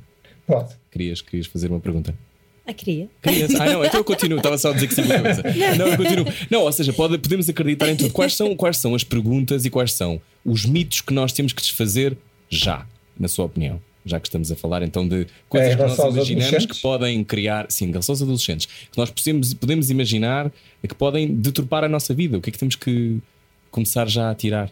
É, há uma coisa que, que eu venho muito no livro que é em relação uma, à, à, sexualidade, que é eh, deve ser uma, encarado como uma coisa boa. Eh, não como um susto. Muitas vezes há isso, ah, meu Deus, tenho um filho adolescente e tal, porque as pessoas começam imediatamente a preocupar-se é, e foi ou não foi para a cama com alguém, e, e sabe ou não sabe, métodos anticonceptivos. Passam logo por aí, eh, para aí, dão um salto os pais imediatamente. Quando uh, está provado em estudos que a maioria dos adolescentes não, não, não é imediato, olá, estás bom, vamos para a cama, não é assim. É há um processo todo, de, o tal namoro, que é uma parte uh, extraordinária, porque é talvez a primeira vez no namoro já da adolescência em que há uma relação de compromisso maior, uh, de compromisso que já do vamos ser felizes para sempre, uh, no fundo uma relação de muito grande entrega, e isto leva a períodos de grande exaltação e bem-estar, sobretudo se for acompanhado da parte física, mas uma parte física que não é aquela, e é cada vez menos, curiosamente, uh, aquela parte física que nós adultos pensamos logo, pronto, já estão enroscados na cama. Não. É uma parte uh, de toque, de admiração, de olhar para o outro. De exploração uh, do eh, corpo. De exploração do corpo, o beijo. a importância do beijo é que é uma coisa lindíssima, aliás, eu acho, acho que, que, o, que o beijo é uma coisa bonita, uhum. tem, tem, é, é, altamente sensual eh, e até altamente erótico. Uh, e, e, os adolescentes têm essa, essa, e expressa o amor indizível, não é? Um beijo na boca é uma coisa que expressa um amor indizível. E isso é muito bonito, acho muito belo. E, e, e os adolescentes eh, vão por aí. Portanto, nós, o primeiro mito é que nós temos a ideia que isto anda tudo ali que nem coelhos, não é? Um bocado, é, usando a expressão. É um, bocado, é, é uma visão aflitiva. A outra é, não, pois eles, eles sabem tudo, não sabem, eh, não sabem e, e até ignoram um monte de coisas e muitas vezes querem saber e fazem perguntas que nós podemos considerar, mas é porque eles hoje vão ao Google e têm não sei quantos milhões de entradas sobre, sobre o assunto. Então, Exatamente que idade é que devemos explicar esse, esse, tipo de pormenores? Há alguma idade? Não, ir explicando. Ir explicando. Ir explicando. Uh, não é preciso dizer, agora, para beijar na boca faz assim, faz assado. Uh, se vê um filme, e é muito vulgar nos filmes, não, não é assim uma coisa propriamente censurada nos filmes. Uh, mostrar, pode-se fazer um comentário e dizer que romântico, ou que bonito, ou uh, um, digamos, um carimbo de uma coisa boa e não uh, sempre estar com uh, um pré-aviso de que isto vai descabar, isto é mau, isto vai para torto, ou uh, como, se for, como, como, se fosse, por exemplo, um comentário: sim, estão a beijar-se, mas mal eles sabem que três quartos das relações acabam em divórcio, não é? Assim, um bocado, a sério, é, é um bocadinho. Algum azedume, não é? É, é, é o azedume, parece que há um misto de azedume, inveja de, das outras pessoas estarem a sentir bem. Por isso, acho que esse é um dos mitos outra é uh, pensar que os adolescentes precisam de várias fontes de informação e que a internet que eles usam à saciedade é apenas uma fonte e que muitas vezes os baralha. E eles sabem que os baralha. E mais, eles têm, eh, até pela facilidade de procura na internet, têm também eh, uma certa noção que a internet, doutor Google, não sabe tudo e que de vez em quando mete a pata na poça, designadamente em assuntos tão sérios como este. E por isso, a escola deveria ser completamente diferente neste aspecto. Devia haver uma educação uh, para a sexualidade que não são aulas de educação sexual, é, no fundo, uh, um ensino-aprendizagem da sexualidade através de tudo o que são matérias. A sexualidade é das coisas mais importantes. A seguir à, alimentação é uh, o fenómeno mais importante do ser humano. Uh, não há, depois lá vem outros, né? mas esse é o mais importante a seguir à sobrevivência alimentar. E por isso, uh, todas as disciplinas deviam falar do assunto. E, e, vem a propósito, quando se fala de história, quando se fala de filosofia, de, de língua portuguesa, de matemática. Além de que eles ficam muito mais atentos. Muito mais. Explicar das coisas, uh, dar exemplos de estatísticas, de coisas que não acontecem e que eles não sabem o que é, ou dar exemplos estatísticas, por exemplo, estatísticas da natalidade, uh, explicar porque é que no pós-guerra, ou sim, os baby booms, isto, aquilo, uh, pode servir para mostrar essa dinâmica, por exemplo, e introduzir a sexualidade uh, exatamente, barra responsabilidade na vida sexual, como na expressão matemática. noutras, noutras ciências, nas ciências doutorais está diferente, a história está pejada de exemplos em que, em que uh, desde os casamentos reais a outras coisas assim, que, que, mostravam como é que a sexualidade era aproveitada para fazer negócios e unir países e não sei o uhum. mais. Portanto, é possível dar essas dimensões e devia ser dada essa dimensão, uh, o que era fácil, uh, mas aí está, choca imediatamente haveria um professor ou outro e pais a dizer não quero que falem disso aos meus filhos porque eu é que os ensino. Ora, os pais que dizem isso são os pais mais obscurantistas e são aqueles que desejam que os filhos não saibam nada e depois têm duas surpresas. Às vezes uma que é Uh, aos 18 anos apareceram com o menino nos braços uh, porque não sabiam rigorosamente nada uh, de como evitar ou terem experiências desagradáveis em namoros. Outra coisa que, que, acontece é, no fundo, os mesmos iPads que eles dão, ou os tablets que dão quando, quando os meninos têm 4 anos ou 5 anos de idade, serem usados com facilidade para eles ver filmes pornográficos. Não é preciso eh, nada de especial e os pais ficam muito admirados quando a pessoa lhes fala disso. O professor, eu li que numa entrevista sua em que dizia que a melhor solução para uma gravidez indesejada, segundo um professor seu em Oxford, era entrar para a faculdade. pois, era, era, era o melhor método anticonceptivo. Porquê? Porque as pessoas estão focadas, é isso? Tem, não, não, não, estão não porque há, eh, quem anda, eu dizia já há uns anos, mas acredito que se passa o mesmo, ou seja, quem entra numa faculdade eh, já está plenamente consciente eh, de que tem um percurso de vida, que vai ter uma profissão, que com certeza que poderá ou não constituir família, que vai querer ter uma casa, a sua independência, a sua autonomia. Portanto, já são desígnios e para isso é que também está na faculdade, não é só para aumentar os claro. conhecimentos, poder estar em casa e ser um autodidata, não é? Mas é realmente para uh, desenvolver algo que conduza a, a uma autonomia financeira e económica, etc. E, portanto, tem responsabilidade de saber, espera aí, agora se calhar um bebê no meio disto era capaz de, de dificultar um bocadinho uh, a minha vida e, o, e esse percurso de vida que eu desenho. Quer dizer que já desenhou um percurso de vida. Uh, claro, poderá mudar ao longo da vida o percurso de vida profissional, etc., mas pelo menos já tem uma ideia uh, de alguma coisa que o que fizer hoje tem consequências amanhã.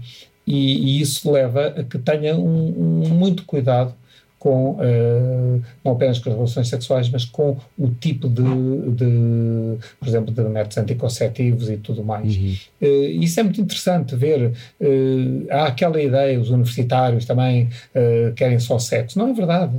Já tem relações até de, em que a parte psicológica, a parte da pessoa como um eu, Uh, conta muito de conversas, tudo isso. Portanto, acho que temos uma ideia às vezes errada uh, do que, é que são jovens uh, nos seus vários níveis.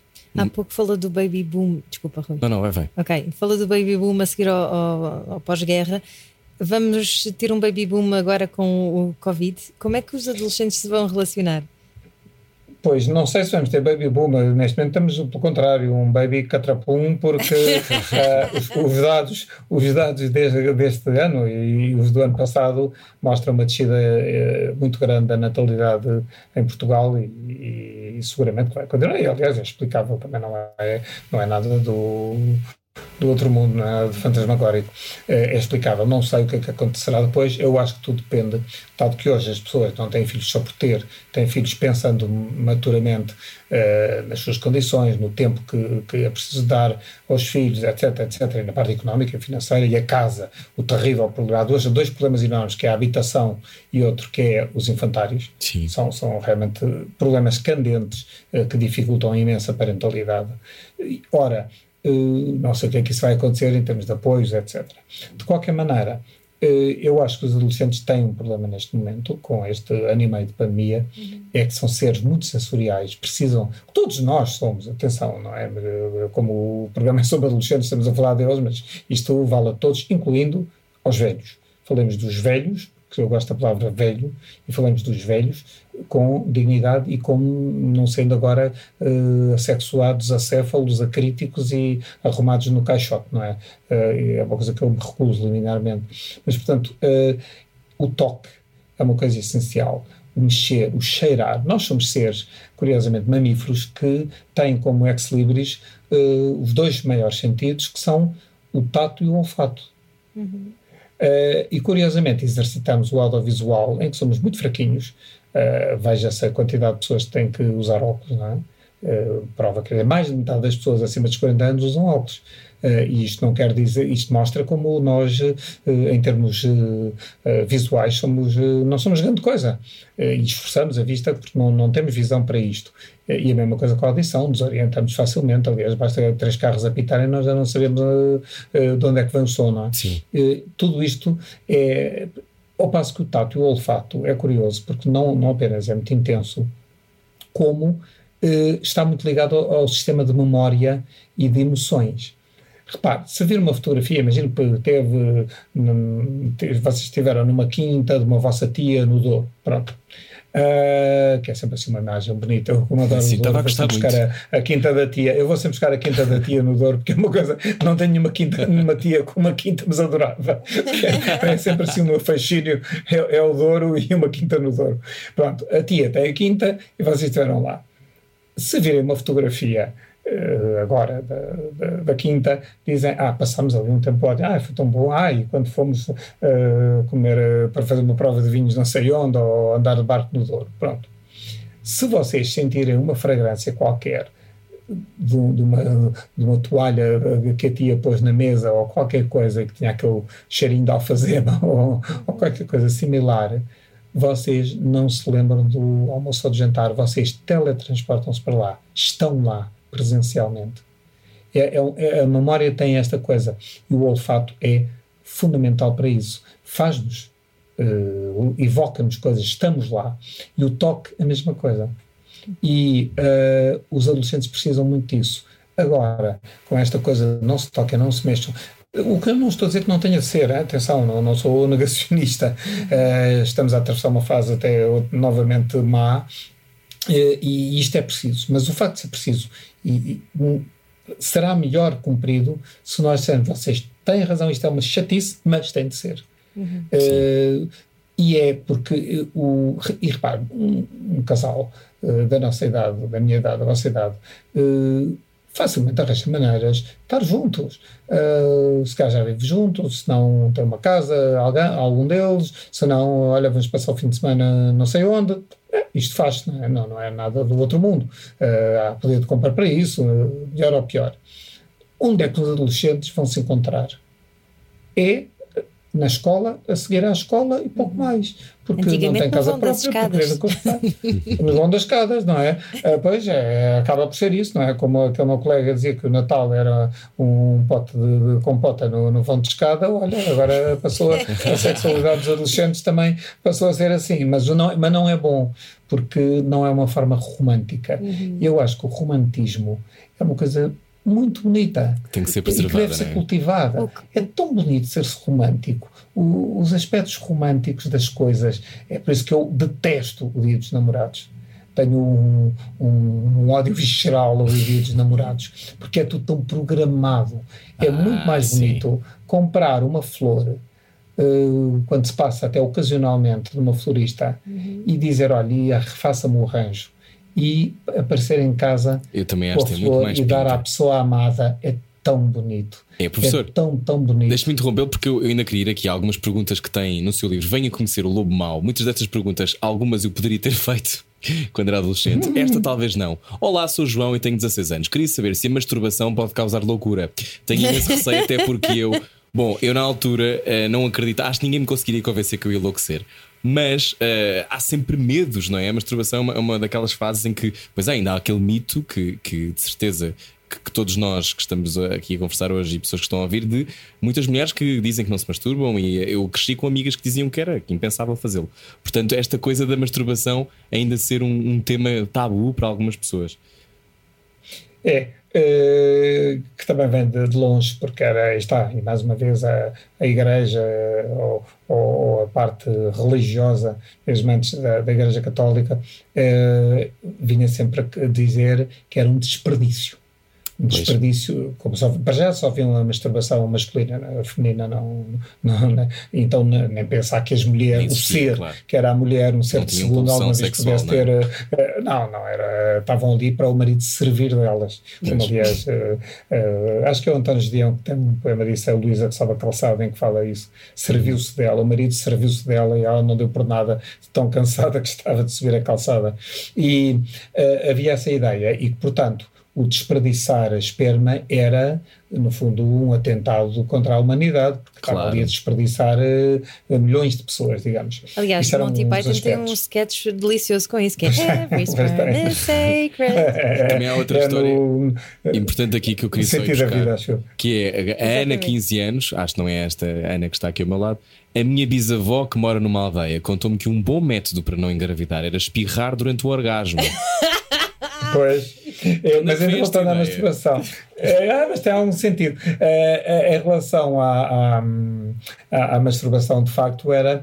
É, aliás, a história da Dona, não é? Que, que, se casou com a, com a cunhada uh, e então uh, tinha de se masturbar porque era proibido fazer um filho à cunhada, dado que o irmão tinha, claro. tinha morrido e, e, era proibido fazer filho à cunhada e então uh, masturbava-se, e daí chamar-se onanismo, que vinha do, do, do referido onan, que era obrigado a isso. Bom, mas no fundo isso criou-se essa ideia que causa loucura, que causa impotência, uma série de coisas. Ora, e que é assim uma coisa assim porca. Ora, eu acho que deve-se dizer aos jovens que a masturbação, se eles quiserem fazer, não é, não é uma coisa obrigatória, mas que é uh, o, o autoerotismo, o, o dar-se prazer a si próprio, é uma coisa normal, desejável e não tem problema nenhum. E se a pessoa quiser fazer, faz. Se não quiser fazer, não faz. Uh, mas ninguém tem que estar a emitir bitites e juízes de valor sobre o assunto.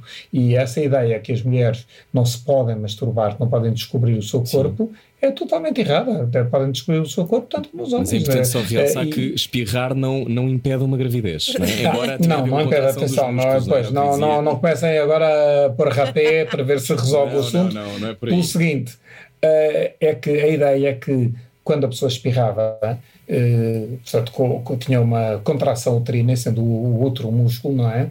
Uh, o músculo, portanto, a pessoa quando espirra, contrai-se, até fecha os olhos, se for a conduzir, até pode causar problemas, não é? é. E o músculo uterino tinha um espasmo e expulsava uh, os espermatozoides, portanto não haveria concepção.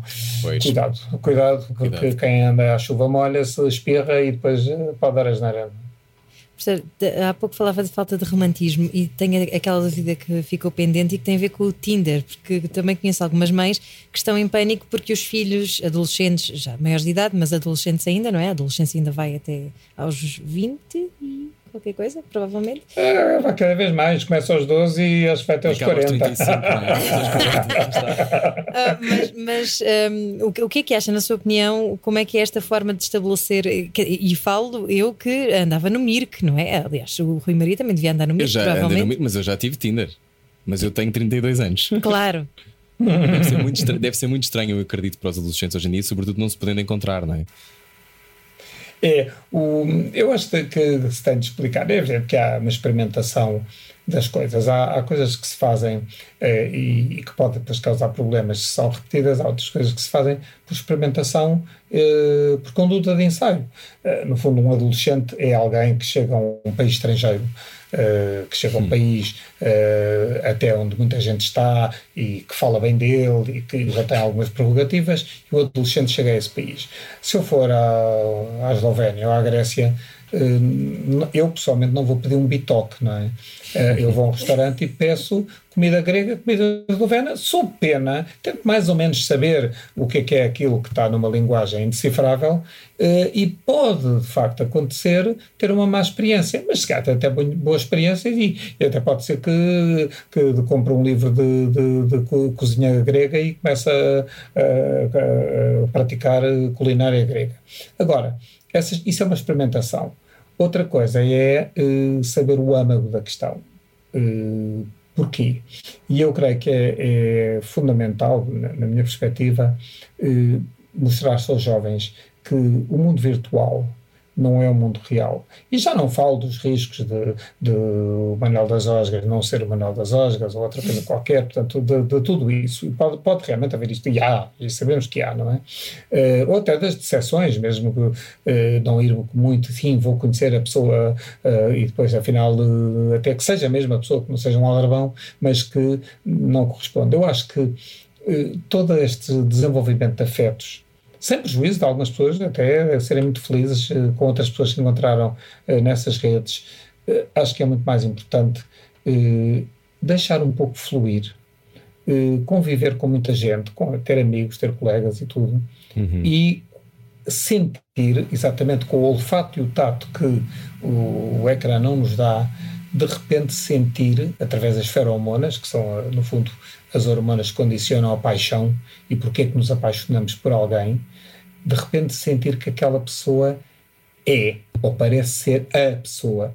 E, e até depois gizar e fazer esse jogo de sedução Uh, que pode ser mútuo ou não, não é? depende se há resposta, mas fazer um jogo de sedução, de aproximação, com tudo que leva a certezas e dúvidas, uh, e será que estou a fazer bem, será que isto vai resultar ou não, eu acho que isso é, é altamente estimulante, é um jogo de afetos lindíssimo da procura do, do objeto uh, de amor uhum. e da pessoa amada e que isso exige parte física, relacional, as microexpressões faciais e tu, tudo que não se pode encontrar, eh, até descobrir a pessoa de que é que ela gosta ou não gosta, eh, mas através de uma descoberta relacional pessoal, eh, ao vivo e a cores, e não através de um ecrã, claro. em que está lá escrito eu gosto de futebol, eu gosto disto, eu gosto daquilo, eu gosto daquilo. Isto é mais um cardápio do que outra coisa. Pois, eu acho que aquilo que tem que estar no cardápio é pessoas vacinadas, acho cada vez mais, e pessoas que não acreditam sim, que sim, a Terra, sim, é, ou melhor, que a Terra não é plana, é importante explicar que a Terra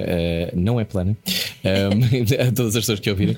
Mas uh, agora para fechar, já que a Ana lançou esse repto há pouco, é importante vacinar as crianças. O que é que acha disso? Acho que sim. Uh, eu creio que a vacinação está a correr bem. Uh, pronto, houve problemas com certeza. Uh, também pasma-me um bocado, e isso aí acho que é um, que é uma, um bocadinho a, a portuguesice no seu pior aspecto, a vir ao de cima. Uh, muitas das pessoas que achavam isto não anda, isto não anda, o almirante afinal não faz nada, o, o, o sistema de saúde é horroroso, etc. No momento em que as vacinas estão a bater recordes e recordes, mas que obviamente por, por baterem esses recordes obriga as pessoas a esperarem um bocado, pois é, afinal de contas esperei duas horas, esperei três horas, isto não funciona nada e tal. E isto é de facto horrível. Eu acho que as pessoas devem vacinar, vacinar e vacinar, porque as vacinas são seguras, mesmo a história de efeitos colaterais aparecem alguns, como aparecem em tudo, não é? Quando uma pessoa vai tomar um paracetamol. Exato. Claro, exatamente. Uh, um deles tem na bula que pode dar surtos psicóticos e instintos homicidas. Quer dizer, uh, calma. É verdade, isso é porque, isso explica isso é porque uma pessoa, para explicar muita coisa, se calhar, porque um desgraçado uh, tomou e. Desgraçado, não, desgraçado dos outros, não é? tomou e era um. saiu e espingardou não sei quantas pessoas no meio do. lá num, num, num sítio qualquer dos Estados Unidos, que, que é onde de onde vêm essas notícias geralmente. Uh, e por isso é um bocado. Uh, pronto, acho um bocado idiota isso, não é? Uh, esse tipo de coisas que os meios de comunicação também andam, e alguns em particular, que vocês conhecem, andam. andam não, vamos, não vamos mencionar nomes, aí está, é? mas sabemos que, que andam sempre assim, a mostrar o caso, e depois entrevistam. Entrevistam morto, não é? Como é que se sente tanto morto, não é? Quase um bocado isso. Deve uh, ora, melhor, não é? Imagino que. Pois, já tive melhor, melhores dias, mas olha, por outro lado também sinto morto, não tenho que os aturar. Também às vezes é um bocado. É, era, seria uma boa resposta do morto. Uh, mas é, é, no fundo, eu acho que se deve vacinar as crianças, os jovens, então, devem ser vacinados, e ainda bem que tocaram já há um tempo defendo isso, que uh, ao chegar aos 40 também se devia começar a sanduíche uh, a partir dos 18 e agora dos 12. Uh, porque se conseguir vacinar essa, e acho que sim, com, com esta velocidade de vacinação vai-se conseguir vacinar pelo menos a partir dos 12, e tudo bom. Antes dos 12, também, eh, apesar de não ser um grupo tão de risco transmissível, eh, todavia deve ser, porque há efeitos colaterais e começam a ser vistos, após ano e meio de, de, de pandemia, começam a haver efeitos eh, colaterais, sobretudo em pessoas mais novas, que é perda do olfato e de paladar constante, lapsos de memória, problemas neurológicos e mesmo não morrendo tanta gente como felizmente não morre agora, há muita gente que vai ficar com sequelas se tiver o vírus, não é assim tão, tão, tão inócuo como isso. E por isso eh, as empresas farmacêuticas ainda não libertaram abaixo dos 12 anos, eh, porque não têm estudos e eh, os comitês de ética não deixam fazer estudos e tal, mas se vier a, a ser a agência europeia licenciar, pois eu acho que devem ser vacinados também as crianças, mas pelo menos a partir dos 12 acho que sim. Muito obrigado, gostamos muito, professor Mário Cordeiro. Muito um obrigada. Olha, eu gostei imenso, estaria aqui horas a conversar convosco. Nós também. Nós também. Muito, muito obrigado por, eh, por, por esta oportunidade e, e, por este excelente tempo passado. Oh, obrigado, nós gostamos muito também. Muito Venha obrigada. conhecer o Lobo Mau, é o novo livro de Mário Cordeiro, Crianças e Adolescentes, Riscos e Afetos, Guia para uma Sexualidade Gratificante e Responsável dos Mais Jovens. Nós voltamos amanhã com mais conversas, é às oito. Beijinhos, até amanhã. Adeus. Obrigada, professor. Obrigado. Adeus, um grande abraço. Um grande abraço. Se precisarem, já sabem onde é que me encontram. Muito obrigado. Obrigada, professor. Beijinhos. Deus.